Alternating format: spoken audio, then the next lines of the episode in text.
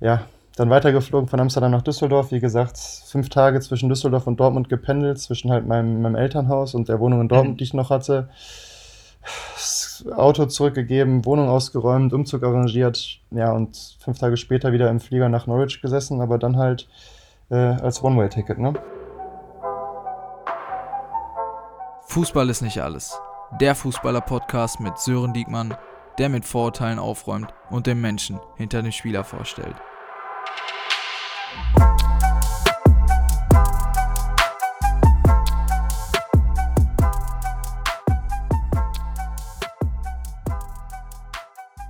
Ja, hallo und herzlich willkommen zu einer weiteren Folge vom Fußball ist nicht alles. Äh, heute haben wir wieder einen aktiven Spieler zu Gast bei uns, der seine Profistation bei Borussia Mönchengladbachs U23, bei BVBs U23 hatte und der nun bei Norwich City aktiv ist in England. Das ist das erste Gespräch, was wir auch über Internet führen, von daher verzeiht mir, wenn irgendwie Fehler sind oder so. Ähm, ich taste mich auch gerade neu in das Thema rein. Und ja, ich würde sagen, wir sagen herzlich willkommen zu Christoph Zimmermann und äh, stell dich am besten nochmal selber vor. Ja, guten Abend, Sören, erstmal. Ähm, also einiges hast du ja schon vorweggenommen, was meine Station bisher anging.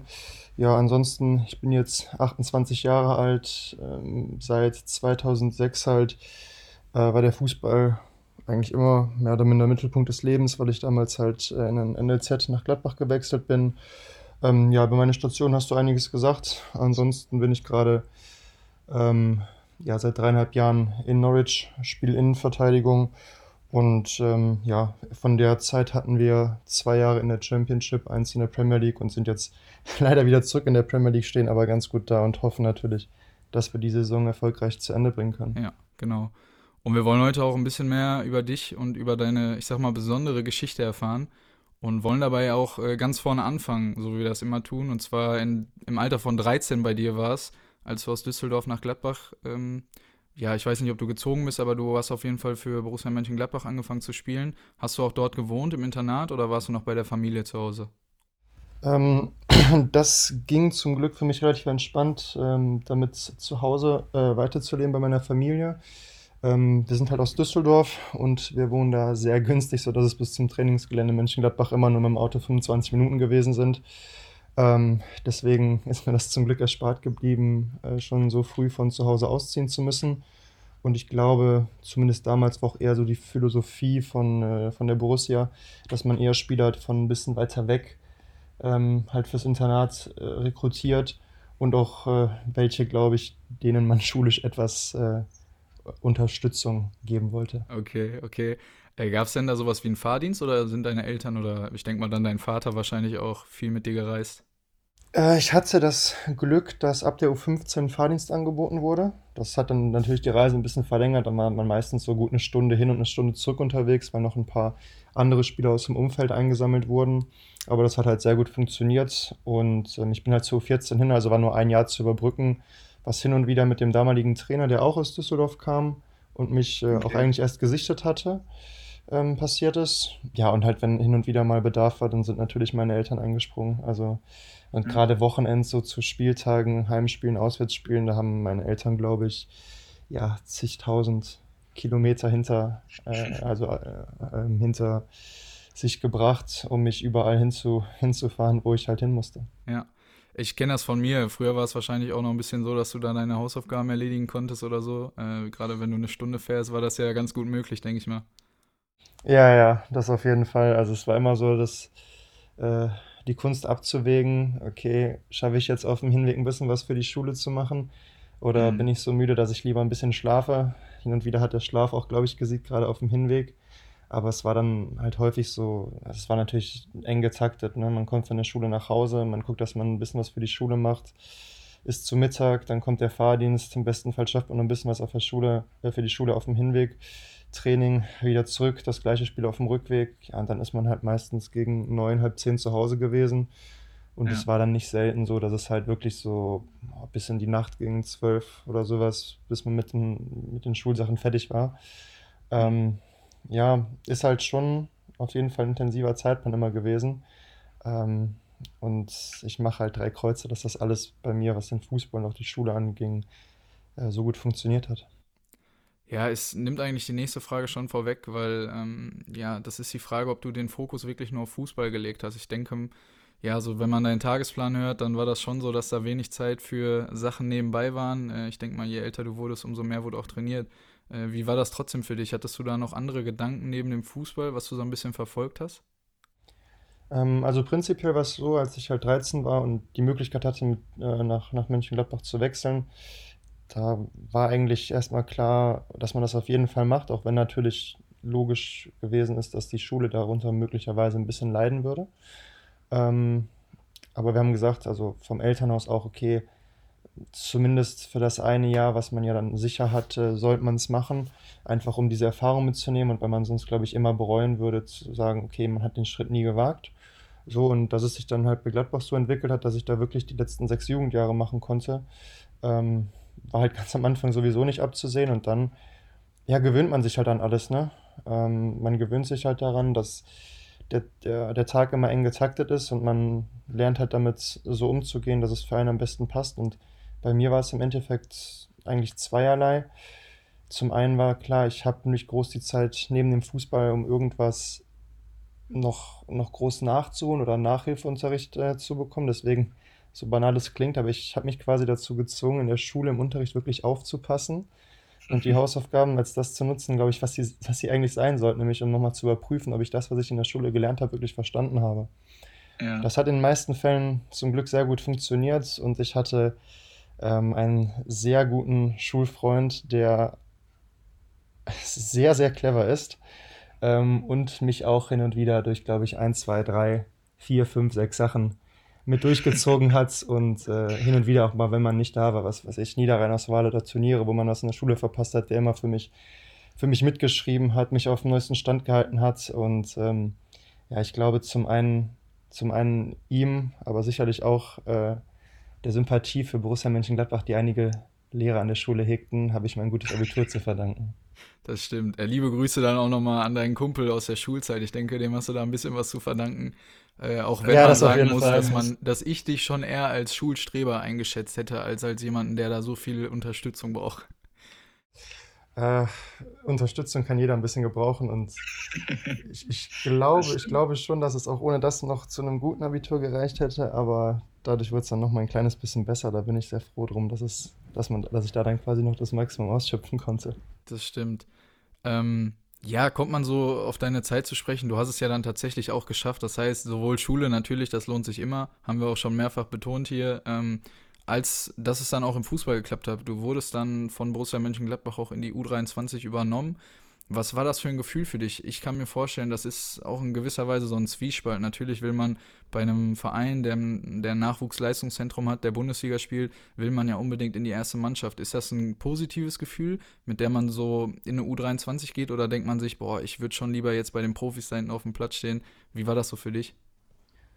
Ähm, für mich erstmal war es natürlich großartig, in Gladbach bleiben zu können. Ich hatte da, wie gesagt, sechs Jahre in der Jugend ähm, und dann halt erstmal einen Einjahresvertrag für die zweite Mannschaft unterschrieben. Und ich, ich glaube halt schon, dass dieser Schritt einfach wichtig ist und dass ähm, ich, ich weiß, einige Vereine haben die U23 abgeschafft, aber erst halt mal in den Seniorenfußball zu kommen und da Fuß zu fassen, ist halt nicht leicht. Ich glaube, äh, es gibt einige Spieler, die sind deutscher Meister geworden in der U17, U19.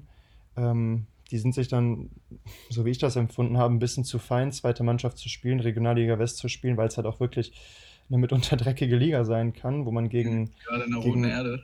das, das in der Roten Erde oder im Grenzlandstadion auch nicht zu verachten. ähm, wo man halt wirklich gegen so Mannschaften wie äh, Wiedenbrück, damals noch Fair, die jetzt in der dritten Liga sind. Ja, guten Job machen auch. Ja, auf jeden Fall. Und es ist, es ist halt wirklich sehr, sehr schwierig in dieser Liga dann erstmal mitzuhalten, wenn man aus der Jugend kommt. Jetzt habe ich halt in meiner ersten Saison auch nicht mal so viele Einsätze gehabt. Das hat es nicht leichter gemacht, aber erstmal halt überhaupt ähm, übernommen zu werden in den Seniorenbereich und da halt die Möglichkeit zu bekommen, Fuß zu fassen, ähm, ist wichtig, denn ich glaube, es gibt halt einige, die dann denken, okay, es müsste direkt in die Zweitliga oder in die dritte Liga gehen äh, und das funktioniert halt nicht immer und ähm, es macht nun mal leider einfach einen Unterschied, ob man in der, im Juniorenbereich gespielt hat oder im, im Seniorenbereich und ich glaube auch, es gibt einige Spieler, ähm, mit denen ich selbst zusammen gespielt habe, äh, die im Seniorenbereich einfach mehr aufgeblüht sind, die nie Jugendnationalspieler oder sonstiges gewesen sind. Ähm, jetzt aber in der zweiten Liga, manche in der Bundesliga, ähm, einen sehr, sehr guten Job machen. Das hätten, glaube ich, in der Jugend die wenigsten absehen können. Aber es kann sich halt sehr stark drehen im, im Seniorenbereich. Und zudem habe ich halt damals noch gesehen, äh, mit dem 93-Jahrgang, halt, der mein Jahrgang in Mönchengladbach, also nicht nur in Mönchengladbach, sondern generell gewesen ist, ähm, wie viele von, von meinen Teamkollegen aus der Jugend, mit denen ich einige Jahre zusammen gespielt habe, wie viele davon halt dann nicht übernommen worden sind und nachher vielleicht nur einen Verein in der Oberliga oder einen schwächeren Regionalligisten bekommen haben. Und ähm, ich glaube halt, alleine dann für die weitere Entwicklung hat es einfach ein besseres Ansehen und noch, man, man, wird anders betrachtet, wenn man halt so in der zweiten Mannschaft von Borussia Mönchengladbach oder noch extrem in der zweiten Mannschaft von Borussia Dortmund ist. Weil das mhm. so ein mhm. bisschen halt als Talentschmiede gilt und dass einige Vereine dann auch sagen, okay, mit der und der Ausbildung kann man diesen Spieler vielleicht eher nehmen als jemanden, der vielleicht einen niedrigen oder einen schwächeren Regionalligisten oder einen Oberligisten hatte, wo sich genau. Vereine dann nicht ganz so sicher sind. Ja, ich, ich denke, du sprichst auch einen guten Punkt an, weil das ist ja auch so ein, so ein Vorurteil, darum geht es ja auch. Ähm, wenn du mit 18 diesen Sprung vielleicht nicht in die Profimannschaft schaffst, und das ist ja vielleicht auch so der Grund, warum einige Vereine die U23 abgelöst haben, dass du halt nicht gut genug bist. Und wie du sagst, da sind einige dabei, die den Sprung halt noch geschafft haben. Äh, Beispiel zu einem kommen wir gleich auch noch, äh, freue mich schon drauf. Ähm, ja, das ist einfach so ein Zeichen. Klar, man muss diesen 18-, 19-Jährigen auch die Chance geben, da sich nochmal zu beweisen, weil nicht jeder macht schon mit äh, 14, 15, 16 diese großen Schritte und manche machen es halt später erst. Ja, absolut. Genau. Ähm, du bist dann 14, 15, zur Saison 14, 15 bist du dann ähm, auch zu Borussia Dortmund gewechselt. Das war dann die dritte Liga, äh, was dann tatsächlich auch wirklich als Profiliga genannt wird. In der Liga 4 ist ja dann doch, dass einige Vereine noch, noch nebenbei arbeiten müssen. Ähm, jetzt ausgenommen Gladbach beispielsweise. Und äh, bist dann nach Dortmund gegangen. Wie war das für dich? Warst du froh, dass du sehr, sehr nah bei deiner Familie zu Hause warst? Es war ja tatsächlich nur ein kleiner Sprung äh, in Richtung Dortmund. Ja, also Düsseldorf-Dortmund sind so grob 80 Kilometer. Ich glaube, ähm, das hat generell von all den Anforderungen, die man sich so irgendwie an sich selbst, an den Verein halt dann stellt, was den nächsten Schritt angeht, sehr gut gepasst. Das war halt damals eine Liga über dem, was ich vorher gespielt habe. Die Aussichten darauf, auch vernünftige Spielzeiten zu bekommen, waren auf jeden Fall gegeben. Ich hatte damals äh, halt in den Gesprächen mit Dave Wagner und, und Ingo Preuß einen sehr guten Eindruck von, vom BVB gewonnen und von dem Weg, den die mit der U23 halt einschlagen wollten. Ähm, so, und dann war es halt wirklich eine Sache, die nicht so viel Überlegen bedarf. Kann man das sagen? Ja, ja. Bedarf hat. Ja, Irgendwie sowas. So ähm, und ähm, ja, dann war eigentlich das Gesamtpaket einfach, einfach sehr, sehr gut. Ähm, ja, es wäre halt schön gewesen, wenn es dann mehr als ein Jahr in der dritten Liga gewesen wäre. Also in, in meinem Kopf war eigentlich, okay, man geht dann von der von zwei Jahre vierte Liga zu einem Verein. Ich hatte ja auch einen Zweijahresvertrag dann in Dortmund, wo ich hoffentlich zwei Jahre in der dritten Liga verbringen könnte und dann möglicherweise den nächsten Schritt äh, mhm. gehen könnte. Nur dann kamen ja leider einige Dinge etwas anders nach dem ersten Jahr. Das stimmt, genau. Äh, wir haben uns in dem Jahr auch kennengelernt. Da haben wir so unsere, unsere erste Begegnung gehabt. Ich weiß es noch ähm, im, im Kraftraum bei Borussia, die mich schon auch irgendwo ein bisschen geprägt hat. Ähm, Genau, da, da haben wir so ein bisschen gesprochen. Du hast mich immer nur im Kraftraum gesehen, hast gesagt, sag mal, was machst du eigentlich hier so mehr oder weniger, weil ich äh, lange verletzt war. Und haben uns so ein bisschen darüber ausgetauscht, was ich denn so neben dem Fußball mache. Und du hast mir halt immer gesagt, ich sollte auf jeden Fall irgendwas machen, wo ich irgendwas zu tun habe, weil man halt irgendwie, wenn man nichts macht, die deutsche Sprache verlernt, man, man verliert den Wortschatz, man sagt immer mehr, ähm, ähm, nutzt so Füllwörter irgendwie. Und ähm, schon wieder. Und das passt halt, äh, das, das, ja, das hat halt auch gepasst und ich habe mir darüber nach, Gedanken gemacht und dachte mir, okay, das hat mich schon so zum Studieren auch angeregt irgendwo. Ähm, darüber mache ich mir so noch ein bisschen Gedanken und habe mir halt gedacht, okay, hast du dir in dem Zuge damals auch schon Gedanken neben dem Fußball dann gemacht? Du warst ein bisschen älter, du warst reifer, ähm, warst jetzt nicht direkt in der ersten, zweiten Liga, sondern halt nur in Anführungszeichen Liga 3. Hast du dir da noch über andere Sachen Gedanken gemacht, über ein Studium eventuell? Ähm, also zu dem Zeitpunkt noch in, in Liga 3 war es eher noch so, okay, ich kam gerade aus der vierten Liga hoch und hatte halt die Hoffnung, ähm, das ist der nächste Schritt und ich, ich will zum Fußball halt noch weiterbringen und über die dritte Liga hinaus. Ähm, klar, wie gesagt, in der Saison, in der ersten Saison habe ich nicht allzu viel gespielt. Es hätte also besser laufen können. Ich finde, das, das kommt manchmal so ein bisschen in, in Phasen. Wenn es Mhm. gut läuft, dann sieht man sich da drin. Also zumindest ist es bei mir so gewesen, weil bei mir nie der Weg vorgegeben war. Es war nie klar, okay, ich würde auf jeden Fall Profi werden. Und dann ist es manchmal so, wenn man viel spielt, dann denkt man, ja doch, ich bin gut genug, das wird funktionieren, es wird sich was ergeben. Wenn es halt nicht so gut läuft, wenn man dann sieht, oh, wir sind auf dem Abstiegsplatz in der dritten Liga und ich spiele nicht mal, dann macht man sich natürlich schon so seine Gedanken, wo das vielleicht hinführen könnte. Ähm, so, und wie du es ansprichst, aus, aus dem Gespräch, was wir im Kraftraum hatten, man merkt wirklich, äh, wie sich der Wortschatz verkleinert. Man, man merkt, dass man immer mehr oder minder das gleiche Vokabular benutzt, weil Genau. die Kabinengespräche auch nicht immer so tiefgründig und sinnvoll sind. Und ähm, ich war dann halt immer relativ froh über gewisse andere Themen mal, über Ablenkung, über auch mal neue Leute, die nicht im Fußball oder nicht nur im Fußball arbeiten oder wo es zumindest in den Gesprächen nicht nur um Fußball gibt, äh, nicht nur um Fußball geht. Denn ähm, im Endeffekt erweitert das ja eigentlich nur so den, den persönlichen Horizont. Und auch wenn man Meinung austauscht, man muss ja nicht immer der Meinung des anderen sein. Aber ja. es öffnet nochmal eine Blickweise auf gewisse Sachen und das regt einen selbst im besten Fall zum Reflektieren an. Und ich glaube, dieser Prozess, dass man überhaupt mal wieder seine grauen Zellen benutzt, der kann bei einem Fußballer schon relativ zügig verarmen. Und dann merkt man, wie man so ein bisschen geistig degeneriert.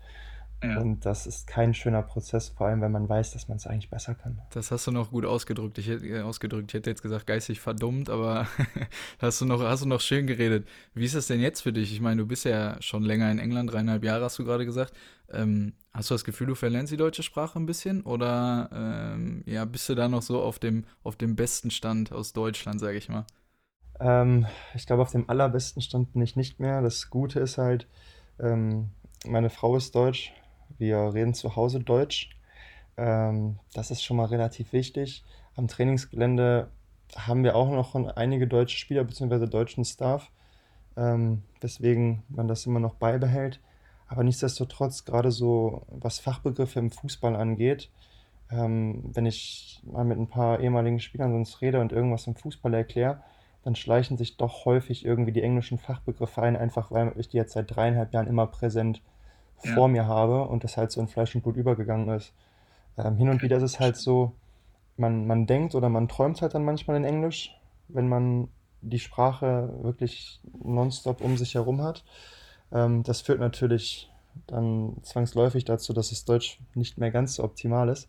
Und vor allem jetzt hier würde ich mal sagen, außer vielleicht äh, zu Hause, tausche ich mich äh, tausche ich mich jetzt auch nicht so literarisch höchst wertvoll aus. Deswegen kann es schon sein, dass mein Sprachgebrauch nicht mehr auf dem allerhöchsten Niveau ist, aber ich glaube, Klischee, Klischee, für einen Fußballer ist es immer noch ganz gut.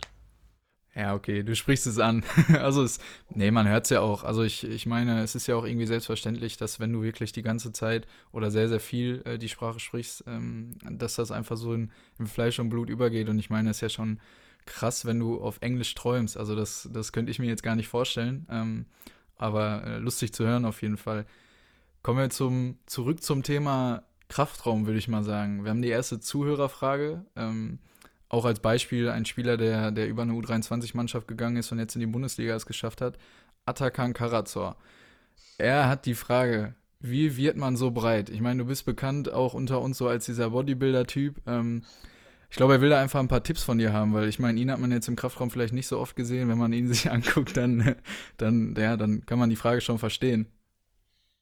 Ja, Atta musste nicht so häufig in Kraft ran, weil er, glaube ich, einfach mit unglaublichen Genen gesegnet ist. Der guckt ein Gewicht an und wird breit, wenn man ihn sich so anschaut.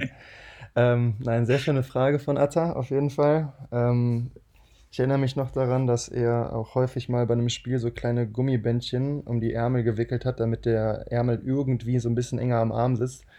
Das weiß ich Ähm, auch noch, das das allererste Spiel. richtig, das erste Testspiel war das damals. Äh, Ja. ja, ich meine, wichtig wäre es natürlich schon mal, den Weg in den Kraftraum zu finden. Und ansonsten, da wird Martin Sporer sich jetzt sehr freuen, äh, geht es halt darum, die großen Übungen zu machen. Bankdrücken, Klimmzüge, Rudern, Schulterdrücken, Knie, Umsetzen. Kniebeugen, Kreuzheben, die großen sechs. Ja, So, also, Und ich glaube, Atakan könnte vielleicht ein kleines bisschen mehr essen, weil er kann, er kann trainieren, wie er will. Wenn einfach nicht die Masse da ist, dann wird es auch schwer, so breit zu werden. Aber eine sehr gute Frage auf jeden Fall. In einem Wort Bank drücken. Okay, also Atta, weißt, weißt du Bescheid fürs nächste Mal oder äh, für, dein, für deine Routine vielleicht vor dem Training mal einfach mal einstreuen. Ähm, kommen wir zu Martin Sporer direkt. Äh, du hast ihn selber angesprochen, war unser Athletiktrainer bei, bei der U23 von Dortmund, ist mittlerweile bei Eintracht Frankfurt. Ähm, wie war für dich die Zeit in Dortmund? Hast du da sehr enge Freunde gehabt, weil ich meine, ich erinnere mich an die, an die Situation, wo Martin seinen Wechsel bekannt gegeben hat, konnte fast auch nicht reden, wollte immer an seinem Wasser nippen, damit er nicht so viel sprechen musste. Du hast auch da gesessen, ich will fast sagen, die ein oder andere Träne vergossen. Ähm, fällt dir der Abschied da so schwer und ist, ist das vielleicht auch ein schwieriges Geschäft für dich, sage ich mal, weil gut, gerade bei U23-Mannschaften ist ja eine sehr, sehr hohe Fluktuation. Ähm, ist dir das schwer gefallen in der, in der damaligen Zeit oder auch heute noch? Ähm, also mit, äh, mit Sporer war es halt so, ich kannte ihn, glaube ich, seit 2010 vielleicht. Ich bin mir nicht ganz sicher. Äh, noch aus Gladbacher Zeiten. Ähm, und also wir kamen von Anfang an sehr, sehr gut miteinander aus. Äh, wahrscheinlich halt einfach durch die vielen Begegnungen, die ich auch mit ihm im Kraftraum hatte. Und ähm, ja, da hat sich einfach eine sehr gute Freundschaft halt äh, zu ihm entwickelt. Und er war auch so ein bisschen noch Kontaktperson, als er schon nach Dortmund gegangen ist. Er ist ein Jahr vor mir von, äh, von München-Gladbach nach Dortmund gewechselt. Und der Kontakt ist halt nie abgerissen. So, und dann natürlich, als das mit Dortmund konkreter war äh, und ich dort unterschrieben habe, habe ich mich natürlich auch sehr darauf gefreut, wieder mit ihm zusammenzuarbeiten. Er hat auch, glaube ich, zur Zeit in Düsseldorf sogar gewohnt, genau, genau wie ich halt. Und ähm, da hatte man sich sowieso auch, als er schon in Dortmund war, nicht nur in Gladbach hin und wieder auch noch gesehen. Ähm, von daher hatten wir schon ein ähm, sehr besonderes Verhältnis und sicherlich eins, was über die äh, normale Beziehung Spieler-Athletiktrainer hinausgeht. Ähm, so und ich hatte das dann am Ende mitbekommen, wo halt, ähm, ich glaube, es war 2015, Ja, wo er zur. Eintracht, oder zu, nee, 2016 ist er, glaube ich, 16, ja. 2016 ist er, meine ich, zur Eintracht gewechselt und hat das ein bisschen mitbekommen, wie das in den letzten Zügen lag und dass es halt dann, dann konkret wird und dass es in den nächsten Tagen passieren wird. So, und dann weiß ich, glaube, wir haben unser erstes Ligaspiel noch gehabt in Köln, wo du auch ein Tor gemacht hast. Ein Dankeschön. schönes Tor. 1-0, genau. 4-1 haben wir am Ende gewonnen. So, und ich, es war halt vorher, also ich weiß nicht, ob es jedem klar war, aber ich wusste halt, das ist sein letztes Spiel und er würde am Mhm. Sonntag danach dann halt äh, bekannt geben, dass er den Verein verlässt. So, und äh, da ging mir das, glaube ich, schon ziemlich nah. Ähm, so, und, und dann hat er ja ähm, den Sonntag drauf halt, oder den Sonntag danach nach dem Spiel halt verkündet, dass er äh, den Verein verlässt und dass er, dass er es halt sehr, sehr, sehr genossen hat, die Zeit und auch, dass wir eine sehr besondere Mannschaft hatten. Und äh, ja, das hast du richtig beobachtet. Das war sicherlich die eine oder andere Träne bei mir. Auch wenn ich danach, äh, nach fünf Sekunden, wo es losging, nur noch runtergeguckt habe, weil das Wasser anfing zu liefen, Ja, äh, zu, zu laufen. zu Ähm, laufen. äh, richtig. Und, äh, und ja, halt, das, das war sicherlich, sicherlich schwierig. Ähm, ich würde sagen, man, man stumpft halt mit der Zeit ein bisschen mehr ab, weil, okay, das war halt meine, ich war acht Jahre in Gladbach insgesamt und dann in Dortmund äh, für drei Jahre und jetzt halt nach Neuss. Also ich habe ja schon das Glück, immer relativ lange bei Vereinen zu bleiben, aber Mhm. mit der Zeit siehst, siehst du so viele Spieler kommen und gehen oder vom Trainerteam und klar, mit manchen ist die Verbindung intensiver und mit manchen ist sie, ist sie eher oberflächlich. Ähm, und so Abschied zu nehmen, ist, ist halt immer schwierig. Es ist schon manchmal, das kennst du ja auch, wenn es in die Sommerpause geht oder in Deutschland auch in, in die Winterpause, dass dann immer schon so das große Auf Wiedersehen sagen ist. Aber Mhm. da weiß man in der Regel, okay, man sieht die Jungs wieder. Aber wenn dann wirklich jemand halt äh, den Verein verlässt und man weiß halt nicht, wann man sich nochmal wieder sieht, ist es schon was anderes, gerade wenn die Beziehung zu jemandem äh, sehr, sehr gut gewesen ist und sehr intensiv. Ähm, ich glaube, man wird mit der Zeit besser, einfach weil, weil man es wieder und wieder halt kennt im Fußball. Und wenn man sich so schwer damit tun würde, ich glaube, so hart es ist, dann ist der Fußball noch nicht das richtige Business für einen. Ja, gebe ich dir auf jeden Fall recht. Und ich äh, muss da auch noch anfügen, dass es auch einfach trotzdem seine guten Seiten hat, weil ich meine, Martin ist jetzt in, in Frankfurt. Ähm, Beispiel Markus Müller ist nach Gladbach in den Profibereich gewechselt, auch Athletiktrainer. Ähm, man hat auch überall Leute, wo man weiß, wenn man irgendwo ist, man, man kann sich besuchen, man hat jemanden zum Quatschen. Äh, Beispiel, ich habe dich ja jetzt auch an, angeschrieben, angerufen. Ähm, weil wir ja mal über Sachen sprechen können, wo wir jetzt gleich noch drauf, drauf zu sprechen kommen. Eine sehr coole Sache. Und man hat halt immer trotzdem äh, wieder Gesprächsthemen und man kann sich immer wieder austauschen. Und es ist nicht so, als hätte man sich jetzt acht, neun, zehn Jahre nicht gesehen, sondern es ist immer so, man, man kennt sich immer noch. Das ist halt auch was Cooles, finde ich. Ja, absolut. Und im Endeffekt baut man sich auch so sein, sein Netzwerk an Freunden auf und nachher sind über Deutschland verteilt ein paar ehemalige Teamkollegen, äh, die man kennt oder wenn man mal, keine Ahnung, gegeneinander spielt, Testspiel hat, man freut sich, sich wiederzusehen oder andere sind ins Ausland gegangen und dann ähm, ja, hat man quasi immer irgendwo einen, einen Ansprechpartner, wenn man mal dorthin kommen würde. Ich meine, wir haben jetzt äh, bei uns auch viele verschiedene Nationalitäten und dann entwickeln sich halt gute Freundschaften und wenn man vielleicht mal nach der Karriere weiß, auch man möchte mal in die USA oder man möchte mal genau. nach Schottland oder sowas, dann schaut man, ob die Nummer vielleicht noch aktuell ist oder ob man noch Kontakt hat und dann nimmt man vielleicht nochmal Kontakt zu, zu einem ehemaligen Mitspieler, ähm, Mitspieler auf und das sind, glaube ich, immer so Sachen, die halt einfach auch schön daran sind, dass man mittlerweile dann mehr oder minder so auf der Karte, auf der Weltkarte mal gucken kann oder zumindest Europa und weiß, ah ja, da kenne ich jemanden, da kenne ich jemanden. Das hat sicherlich auch was Schönes. Und es ist nicht so, dass die Leute auch sagen, ey Junge, du hast dich jetzt ein Jahr nicht gemeldet, warum schreibst du mir jetzt, du willst doch nur was, sondern die sind auch cool und sagen, ja, ey, du kannst immer vorbeikommen, das ist ja schon beim Großteil einfach so. Ähm, ja, ähm, auf jeden Fall. Genau. Ähm, kommen wir jetzt eigentlich zu dem Grund, warum ich dich auch äh, angesprochen habe oder angerufen habe, weil ich finde, du hast eine sehr, sehr coole Geschichte zu erzählen ähm, zu deinem Wechsel nach Norwich City im Jahr 2017. Ich würde sagen, ich lasse dir da einfach mal freies Wort. Du kannst da einfach mal erzählen, wie das gelaufen ist, weil das doch was äh, sehr, sehr Besonderes ist, sage ich mal. Ja, ähm, zu der Situation generell nochmal eine Sache aufgreifen, die du am Anfang auch erwähnt hast. Ähm, mein Vertrag in Dortmund lief halt 2017 aus, das heißt 16, 17 war ich meine letzten Saison und das war dann halt der Unterschied zur Drittligasaison. Wir sind abgestiegen, hatten dann noch zwei Jahre halt in der Regionalliga und dann kam bei mir eher so ein bisschen der Gedanke, hm, sollte ich mich neben dem Fußball noch mit was befassen? Was ich in der dritten Drittligasaison nicht so gemacht habe. Und so kam es dann halt dazu erstmal, oder überhaupt, dass ich angefangen hatte zu studieren. Und das hat mich dann das Jahr 16, 17 halt noch, oder die Saison 16, 17 noch begleitet.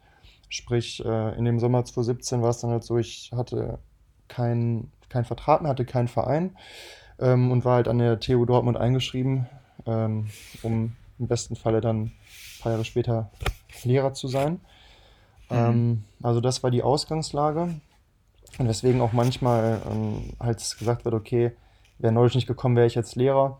Ganz so extrem würde ich es nicht titulieren, auch wenn es sich natürlich äh, irgendwie nochmal extremer oder schöner dann vielleicht anhört, die Geschichte. Mhm. Ähm, es war halt so und es war eigentlich auch mein großes Glück, dass mein Vertrag ausgelaufen ist, weil ich dadurch halt die komplette Entscheidungsfreiheit hatte zu machen, was ich wollte. Ähm, und ja, wenn nichts, wenn sich nichts ergeben hätte, nichts, was ich als gut, als sinnvoll hätte, hätte dann, dann hätte ich auch weiter studiert. Und dann wäre ich jetzt wahrscheinlich gerade in meinem Master. Ähm, aber dann gab es zum Glück, weil ich mit meinem damaligen Berater gesprochen habe und gesagt habe, du, ähm, ja, Deutschland wäre natürlich schön, wenn es was Gutes gibt, aber ich bin auch eigentlich offen fürs Ausland. Ähm, zumindest halt sonst zur Not die, die Erfahrung mal zu machen, äh, im mhm. Ausland gespielt zu haben. Vielleicht funktioniere ich da besser, weil ich hatte in Deutschland einfach so ein bisschen den Status eines Viertligaspielers und dass es halt darüber hinaus nicht reicht. Ähm, was ja zu dem Zeitpunkt auch sicherlich irgendwo nachzuvollziehen war, weil ich vier Jahre Regionalliga und ein Jahr Drittliga gespielt habe und da sind wir abgestiegen. Ja. Ähm, so, und dann kam mein damaliger Berater halt mit Esbjerg, das ist ein Verein in Dänemark, ähm, um, um die Ecke. Und um die Ecke hört sich jetzt schlechter an, als es ist. Also hatte gesagt, dass äh, von dem Verein Interesse besteht. Und die hatten damals einen holländischen Sportdirektor, ähm, Ted van Löwen, der hatte auch, äh, war danach auch bei Twente und hat halt, weil er Holländer ist, einfach durch die Grenznähe Regionalliga West auch sehr im Blick und kannte mich. Ähm, das Problem, sage ich mal, war, Esbjerg war in der Saison halt, die Saison ging noch ein bisschen länger als unsere. Die waren im Abstiegskampf und sind im Endeffekt dann auch abgestiegen in die dänische zweite Liga. Ähm, die haben mich eingeladen, mir dort alles anzugucken. Ich bin da mal hingeflogen, habe mit den Leuten gesprochen und ähm, so für mich selbst dachte ich halt, okay, sollten die drin bleiben, würde ich es auf jeden Fall machen. In der ersten, also in der ersten Liga bleiben, würde ich es auf jeden Fall machen. Ähm, wenn die runtergehen, ja, wenn ich ehrlich bin, hatte ich nichts anderes. Also ich hätte es auch gemacht. Mhm. Ähm, habe das natürlich nicht direkt so kommuniziert gehabt damals, sondern äh, man spielt dann immer noch so ein bisschen auf Zeit und hofft halt, dass vielleicht, vielleicht noch was anderes ergibt. Ähm, so hatte, wie gesagt, habe es mir angeguckt, dann bin ich, glaube ich, Anfang, Anfang Juni wird das gewesen sein, bin wieder zurück nach Deutschland geflogen. Ähm, dann hatte der Verein mir halt gesagt, okay, du, wenn du uns so in, in einer Woche Bescheid gibst, wäre schon gut, weil wir halt auch mit unserem Kader planen müssen und sonst alternativ was verpflichten müssten, wenn du es nicht machst. Ja. ja. wie gesagt, sind leider abgestiegen in die zweite Liga. Für mich hat das keinen großen Unterschied gemacht. Ich, ich saß halt wirklich zu Hause und habe gesagt, okay, ich mache das, ich gehe nach Dänemark. Ähm, vielleicht steigen wir wieder auf, vielleicht kann ich mich darüber irgendwie empfehlen. Ist ja auch gut in der Vita zu lesen, wenn man mal aufsteigt, muss man ja auch sagen. Das, das stimmt. So, und ähm, ja, dann war eigentlich diese Woche Bedenkzeit mehr oder minder um und es war Sonntagabend und dann die Woche ab Montag sollte ich mich halt melden. Ja, und Sonntagabend, wirklich so ein bisschen märchenhaft, ähm, hatte ich dann eine WhatsApp von Daniel Farker auf dem Handy, der mich gefragt hat, ob ich schon irgendwo unterschrieben hatte. Daniel Farke, muss man kurz sagen, war unser Trainer bei Dortmund und äh, war dann Trainer bei Norwich City schon.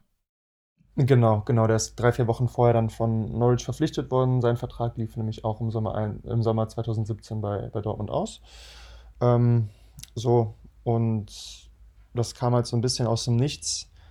Ähm, auch wenn es vielleicht für, für manche andere anders, anders anmutet, weil ich halt bei ihm doch eigentlich Captain gewesen bin.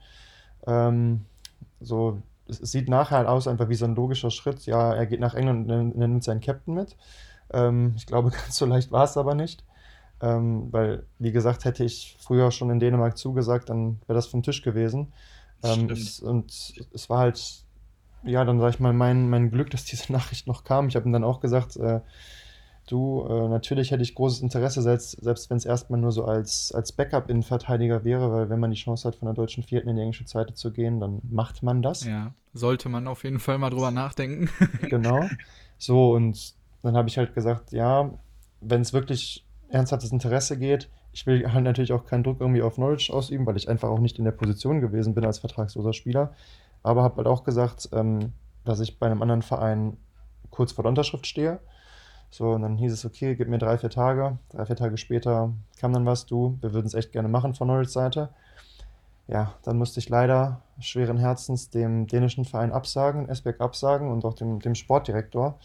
Ähm, so, und ich meine, im Fußball kriegt man dann nicht immer die nettesten Wünsche oder Antworten zurück, wenn man jemandem absagt. Ähm, und da muss ich sagen, äh, das ist halt wirklich was, was ich bis dahin noch nicht erlebt habe. Ich bin nach Norwich geflogen, habe den Medizincheck gemacht, ähm, bin über Nacht geblieben, habe den zweiten Teil des Medizinchecks gemacht, äh, die Mediasachen, Interviews und so weiter und so fort, Präsentationen, bin zurückgeflogen nach, nach Deutschland wieder und hatte dann fünf Tage quasi, um meine Sachen zu packen und auszuwandern. Das, das war Mitte Juni und zehn Tage später hat die Vorbereitung hier begonnen.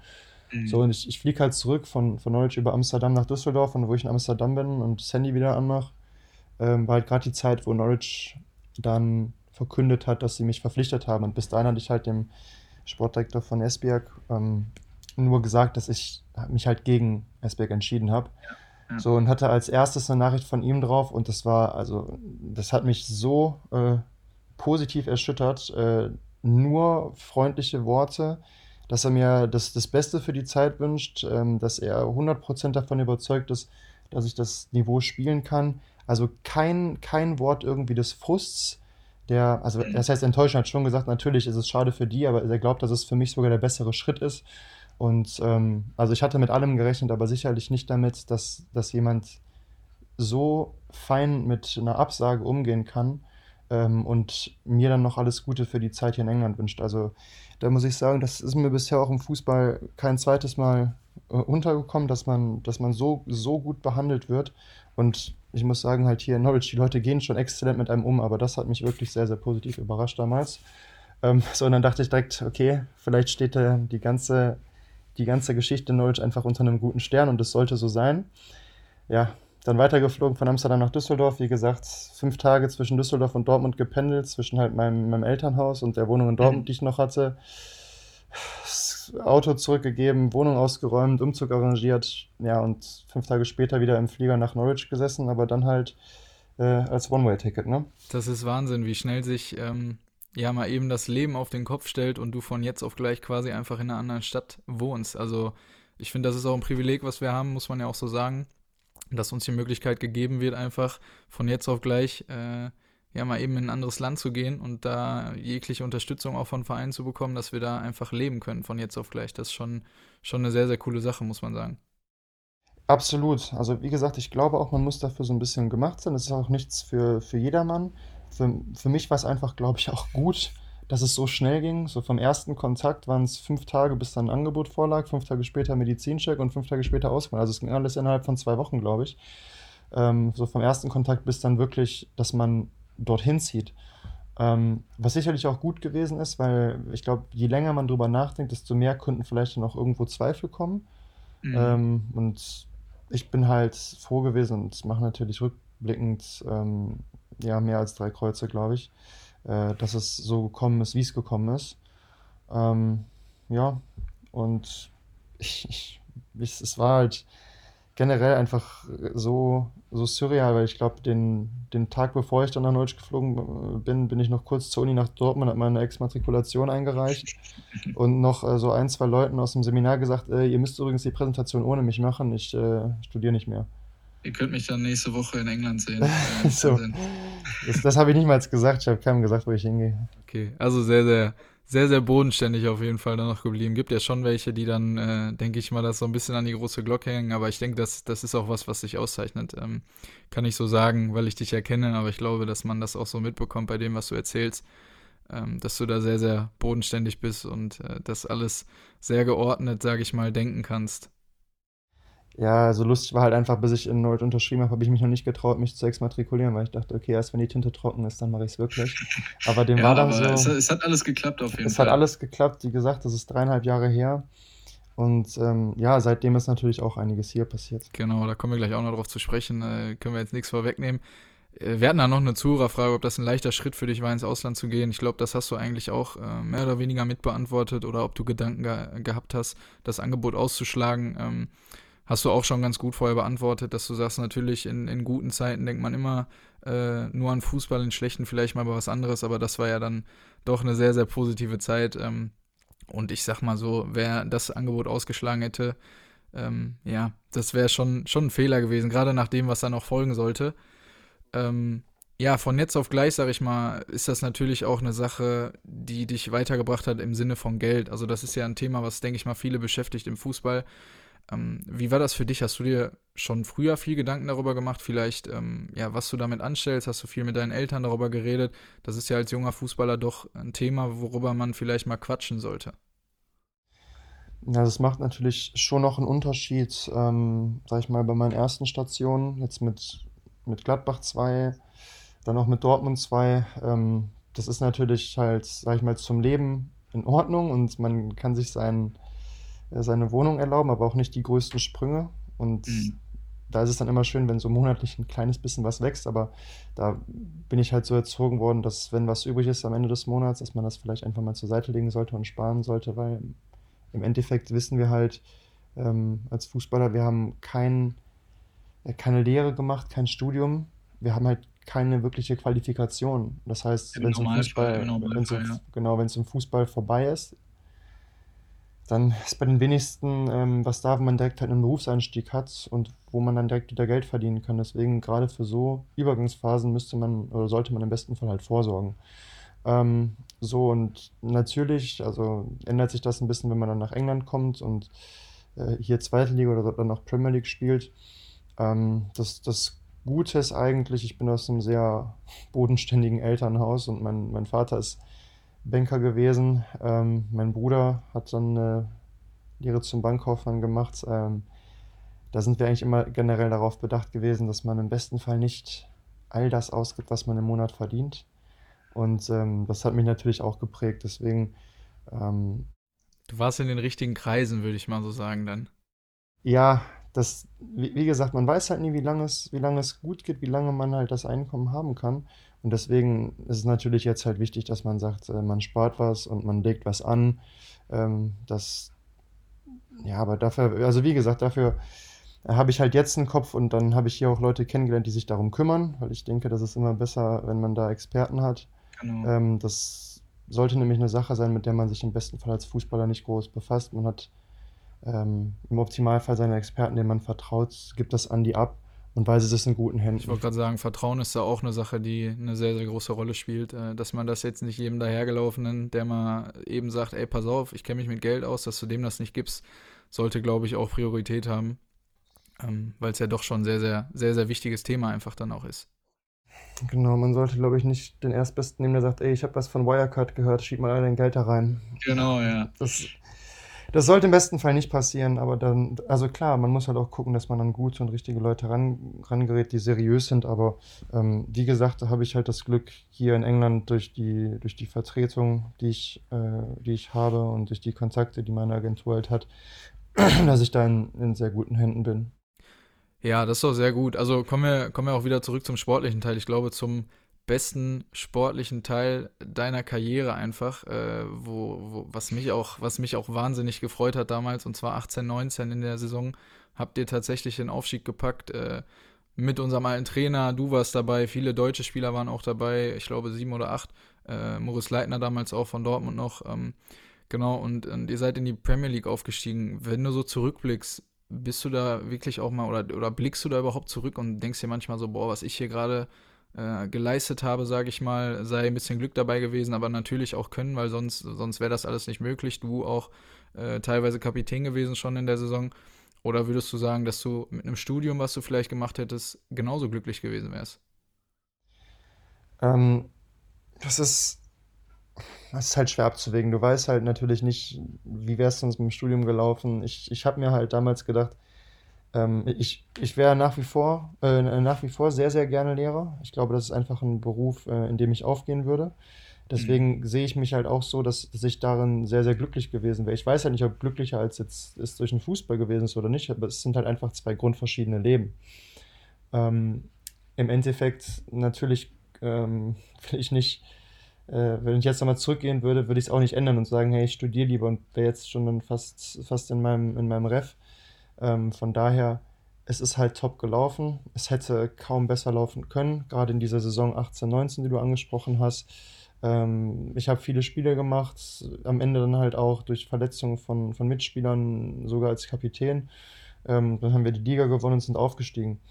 Das ist schon was, wo man, wo man halt hin und wieder sich noch, was heißt hin und wieder, es ist auch bestimmt schon über ein Jahr her, dass ich mir das letzte Mal angeguckt habe, so eine sechs Minuten Zusammenfassung oder sowas von der Saison. Ähm, aber was man halt einfach erreicht hat, wo man sicherlich auch stolz drauf sein sollte und was, was einem auch niemand nehmen kann, das werde ich mir sicherlich in 20 Jahren noch angucken, weil es immer noch eigentlich unglaublich ist, wie wir das damals geschafft haben.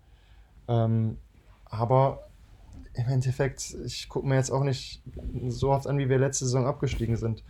Das hat zum ja, einen den Grund, dass man sich natürlich. Das ist natürlich Erfolg, die Kehrseite von der ganzen Medaille. Ne? Richtig. Das, das zum einen guckt man sich ja den Erfolg lieber an als den Misserfolg. Äh, zum, zum anderen aber ändert es jetzt alles nichts mehr. Wir sind halt jetzt wieder in der Championship und müssen halt gucken, dass wir hier unsere Hausaufgaben machen und im besten Fall halt wieder äh, aus dieser Liga nach oben rauskommen. Und es sieht ja momentan noch, noch ist doof gesagt, es sieht ja momentan sehr, sehr gut aus. Ihr habt die letzten beiden äh, Ligaspiele auch wieder gewonnen. Ähm, wünschen euch dann natürlich sowieso äh, nur das Beste. Also ich sowieso und ich muss auch sagen, wenn du davon so erzählst, selbst ich krieg so ein bisschen Gänsehaut, weil ich mir vorstellen kann, was das einfach für ein Wahnsinnsmoment ist. Ähm, was sagst du denn, was ist denn für dich so der, groß, der größte Unterschied zwischen Deutschland und jetzt England? Also eine Zuhörer war da, äh, Zuhörerfrage ist darauf bezogen, auf Fußball. Ich will jetzt mal so dein, dein Leben so ein bisschen auch noch mit einbeziehen. Also was sind so die größten Unterschiede äh, ja, zwischen den beiden Ländern auf Fußball und, und auf dein Leben bezogen? Ja, ich gehe dann kurz zuerst auf den Fußball ein. Das ist, glaube ich, relativ zügig abgehakt, weil ich habe in Deutschland halt einfach nicht so hochklassig gespielt wie in England. Deswegen ist es schwer, das für mich zu sagen.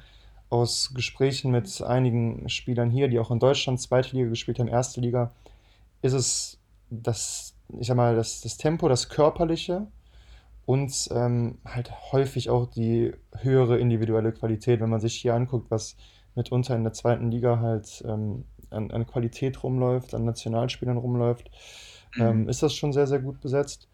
Und halt natürlich dieses Körperliche, also wenn, wenn man manchmal sieht, äh, wie hier äh, es zur Sache geht, wie Spieler gerade bei Standards halb aufeinander liegen. Äh, in Deutschland würde, würden drei Fouls gepfiffen werden. Und hier, wenn, wenn sich einer bei dir aufstützt, dann wird dir gesagt, ja, muss er stärker sein. Lass, lass den halt nicht bei dir aufstützen, stützt du dich bei ihm halt auf. Also da, da wird schon, da wird schon nochmal anders, anders körperlich gearbeitet einfach. Äh, das würde ich, glaube ich, auch noch als sehr, sehr großen Unterschied sehen. Ähm, aber wie gesagt, da bin ich vielleicht nicht der, der beste Ansprechpartner, weil ich halt auch in Deutschland nicht so den Vergleich habe, was die Höhe der Liga angeht. Aber ich finde, mhm. alleine wenn man es im Fernsehen guckt, ist es hier häufig wirklich, ähm, ich will nicht sagen Zielstreber, aber direkter nach vorne, weniger Ballbesitz verschieben, sondern wirklich nach vorne und, äh, und ab dafür. Äh, in Deutschland schon noch ein bisschen taktischer geprägt. Das, das merkt man halt, wenn man sich viel, viel englischen Fußball anguckt und dann hin und wieder mal ähm, vielleicht jetzt nicht, wie, wie es am Wochenende gewesen ist, Gladbach gegen Dortmund anguckt, was ein Top-Spiel mhm. gewesen ist, wo viel Tempo drin war, sondern vielleicht halt äh, eins so von unteren Mittelfeldmannschaften in der Bundesliga, dann ist das nicht immer äh, vom Tempo so vergleichbar, würde ich sagen. Das stimmt. Ist auf jeden Fall, ist auf jeden Fall Fußball für die Massen, sage ich mal in England. Man kann sich das angucken und denkt sich, boah, da geht's halt ab. Ja, auf jeden Fall. Kommen wir auf, kommen wir auf das Leben. Was ist der Unterschied für dich äh, im Leben, im, im Alltag so? Ähm, wie gesagt, ich habe in, also jetzt in, in England halt nur die Station Norwich und das ist das, was mir immer gesagt wurde. Norwich ist vielleicht nicht ganz repräsentativ für den gesamten UK. Ähm, mhm. die, wir sind halt hier ein bisschen weiter äh, östlich, ein bisschen abgelegen. Ähm, und man, man merkt den Leuten einfach an, wie, wie freundlich, wie zuvorkommend und hilfsbereit die hier sind. Ähm, das ist zum einen etwas, was mich gerade am Anfang sehr, sehr positiv überrascht hat. Und ähm, vor etwas weniger als neun Monaten ist äh, unser Sohn auf die Welt gekommen. Was wir da von unseren Nachbarn, von Freunden, von Teamkollegen ähm, wirklich für, also mit Geschenken überhäuft worden sind und wie viel ähm, Freude das, das wahrgenommen wurde und äh, wie sehr Leute einen unterstützen wollten, äh, wollten und irgendwie so sich, sich für einen gefreut haben. Diese, mhm. also diese Großzügigkeit einfach, nicht nur was Materielles angeht, sondern einfach von, von Nachrichten, von Freudenbekundung, ähm, das hat uns, glaube ich, einfach sehr, sehr überwältigt hier. Und da bin ich mir nicht sicher, ob wir das in Deutschland auch so erfahren hätten. Ja, ja man spricht ja häufig von dieser Neidkultur. Ich glaube, das war auch schon mal äh, Thema im Podcast und deswegen umso schöner zu hören, dass das, dass das bei euch einfach so gut gelaufen ist, sage ich mal, dass ihr da so gut angekommen seid, so viele Leute habt, die sich mit euch freuen. Das ist schon ähm, ja was Besonderes, glaube ich, einfach. Ja, wie gesagt, ich, ich will gar nicht sagen, dass es eine Sache ist, die man, also ein großer Vergleich England-Deutschland, das ist halt das, was ich hier in Norwich und in unserer, genau, in ja. unserem Umfeld so beurteilen kann. Und das ist halt was, ähm, wo wir auch sehr, sehr glücklich mit und sehr dankbar für sind. Ja, kann ich absolut verstehen. Ähm, Glückwunsch an der Stelle auch nochmal, dass das, äh, ja, dass du jetzt einen Kleinen hast zu Hause, der dich vielleicht mal ein bisschen, bisschen ablenken kann, vielleicht auch mal vom Fußball, wenn es äh, nicht ganz so gut läuft. Ähm, kommen wir dann nochmal zu einer Zuhörerfrage von, von Patrick Franke, äh, ehemaliger Mitspieler auch von mir in Dortmund. Was ist denn so dein, dein bester Gegenspieler und dein bester Mitspieler gewesen? Und wir wollen das so auf dem Platz und neben dem Platz beziehen. Ähm, bester Mitspieler würde ich sagen. Jetzt ähm, nichts Falsches hören. Sören, wir haben nicht lang genug zusammengespielt, es tut mir leid. Ich konnte deine wahre Qualität wahrscheinlich nie schätzen. Ähm, nein, äh, aktuell Emmy Buendia. Ähm, also ist eigentlich äh, ein Spieler, und das eigentlich kann ich weglassen, der halt so gut für die Liga ist, für die Championship. Ähm, wo wir sehr, sehr froh und glücklich sind, einfach als Mitspieler, als Verein, dass wir ihn in unseren Reihen haben ist halt so jemand, da kann man wirklich sagen, der kann aus nichts etwas kreieren. Es kann sein, du bist quasi tot im Spiel, du hast keine Option, er kommt an den Ball und er macht irgendwas. Also er kann dir irgendwie eine Chance kreieren, er kann ein Tor machen, er kann durch drei durchgehen, er hat einen super Abschluss. Ähm, also fußballerisch bester Mitspieler auf jeden Fall Emi Buendia. Mhm. Ähm, fußballerisch Bester Gegenspieler. Ähm, klar, es waren natürlich ein paar Kaliber dabei äh, in, der, in der Premier League. Ähm, also es ist, ist, auch schwer zu vergleichen, vielleicht jetzt so eine Qualität von, von Mo Salah oder von, von Mané oder mit, wenn man gegen Aguero gespielt hat. Rashford hat uns. Ja nass gemacht. Die habt ja nass gemacht, Manchester City. Das war ja kein Problem für euch. Ja, da war ich aber verletzt. ähm, oder also Rashford hat uns damals, glaube ich, auch ähm, alle, also sehr, sehr viele Sorgen bereitet. Ja. Ähm, ich würde eher sagen, es ist vielleicht leichter, wenn ich sage, was der unangenehmste Spieler ist. Den wirst du nämlich nicht Ja. kennen. Ja. Matt Smith spielt bei Millwall, hat vorher bei QPR gespielt. Der ist nochmal 10 Zentimeter größer als ich, wahrscheinlich noch 10 Kilo mehr als ich. Ähm, und ist einfach so ekelhaft, weil du in der Luft nichts gegen ihn holen kannst. Das ist immer Erinnert ein peinlich, wenn man das so als 1,95 Mann sagt, aber da das ist halt wirklich ein Albtraum, weil jedes Mal, wenn der Ball langkommt, weißt du schon, oh Kacke, jetzt scheppert's wieder, jetzt hast du wieder einen Ellenbogen im Gesicht, dieses oder jenes. Also das ist der Spieler wirklich, gegen den es am Okay. ekelhaftsten war zu spielen. Erinnert mich ein bisschen an den, ich weiß nicht, war das Newcastle oder Fulham, dieser, dieser Serbe, der vorne drin? Äh, Mitrovic, Fulham. Mhm. Genau. Also jetzt bei Fulham, äh, bei, bei Ja. Newcastle hat man äh, Andy Carroll, ist auch, auch nicht Ja. weniger äh, fies gegen ihn zu Also spielen. schon die, die größeren Spieler sind die, die, die dich ein bisschen mehr nerven auf dem Platz, kann man so sagen.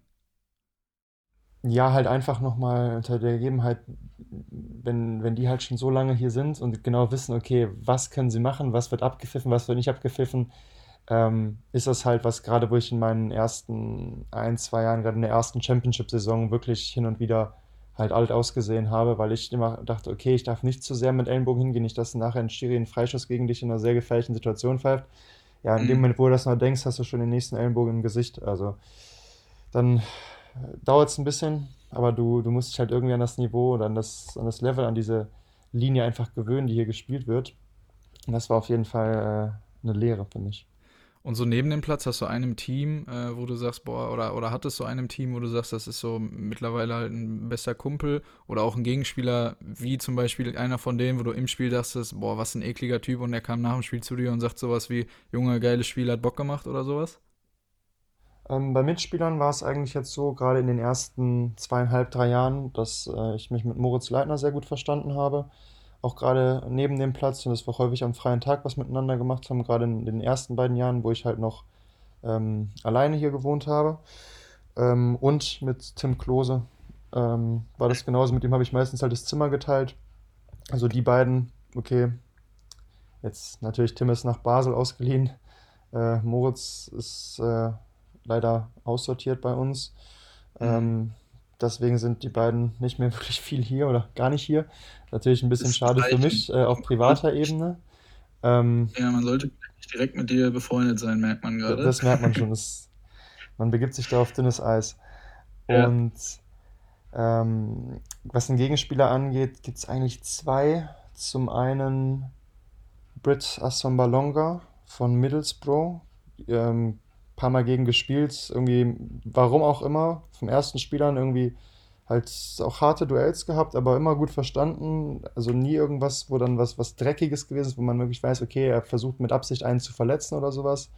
Und Mhm. noch von Bristol auch äh, Mittelstürmer Famara Didio. Ich weiß nicht, ob ich ihn richtig ausspreche.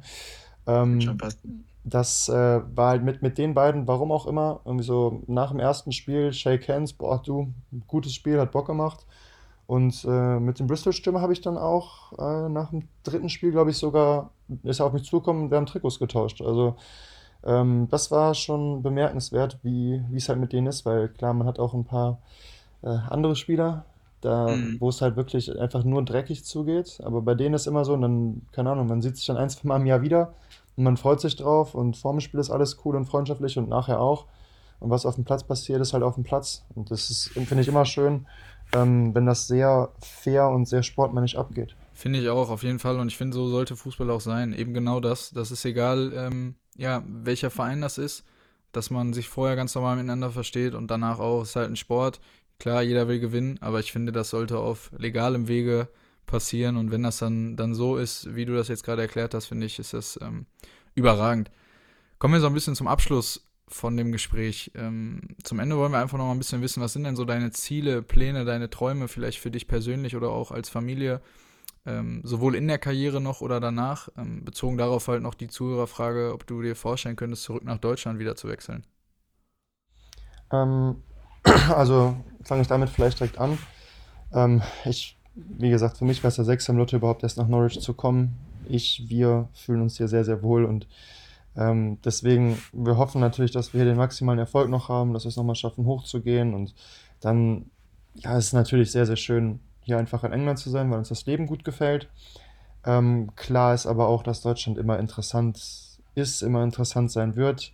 Ich habe es leider in der Bundesrepublik nicht bis über die dritte Liga und das nur eine Saison hinaus geschafft. Deswegen ist auch einfach schön wäre, da nochmal höherklassig zu spielen und mhm. hoffentlich die Chance zu bekommen. Ähm, ja, klar, weil man Deutscher ist, weil wir auch auf lange Sicht äh, unsere, unsere mittelfristige, langfristige Zukunft auch als Familie in Deutschland sehen, wäre es natürlich zu gegebener Zeit immer wieder ein Traum, nach Deutschland zurückzukommen. Die, meine Schwiegereltern, meine Eltern sind in Deutschland, die ganze Familie ist dort. Ähm, ja, das, wann das der Fall ist, keine Ahnung. Ähm, aber es wäre schön, wenn es irgendwann nochmal in der Karriere funktioniert. Hm. Und dann sehen wir dich vielleicht auch irgendwann noch nach der Karriere als Lehrer. Äh, ich weiß nicht, ob das, ob das noch so realistisch ist. Also als Seiten- oder Quereinstieg vielleicht. Ähm, aber ich glaube nicht, dass ich, je nachdem wie lange ich spiele, mich dann noch fünf Jahre in die Uni setzen werde, plus Ref und noch ein Sportstudio mache, wie, wo wie meine Frau immer sagt. Also ich glaube nicht, dass du mich mit 40 Jahren noch um die Reckstange drehen wirst. Das sehe ich auch nicht. Gerade nach mal den ganzen Jahren, die ich in England hatte, wird das wahrscheinlich nicht mehr der Fall sein. Ich, ja, ich würde ich würd, ich würd nach. ist aber auch nur, weil ich mich immer so ästhetisch bewegt habe im Kraftraum.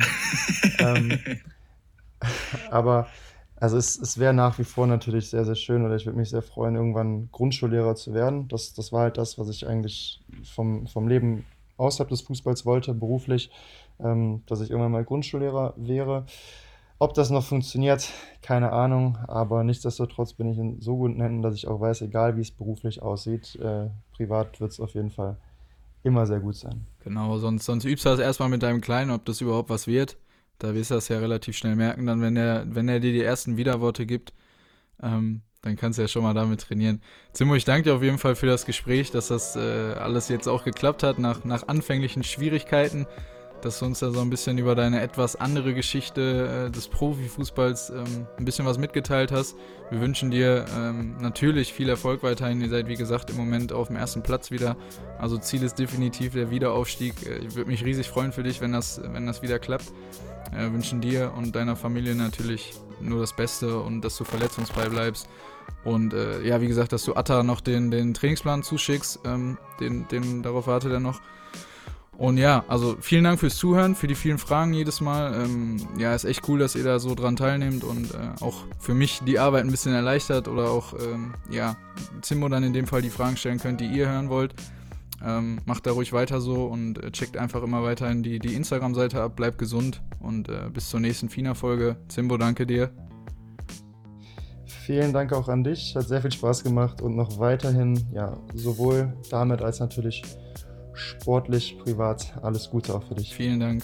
Macht's gut, Leute. Ciao, ciao.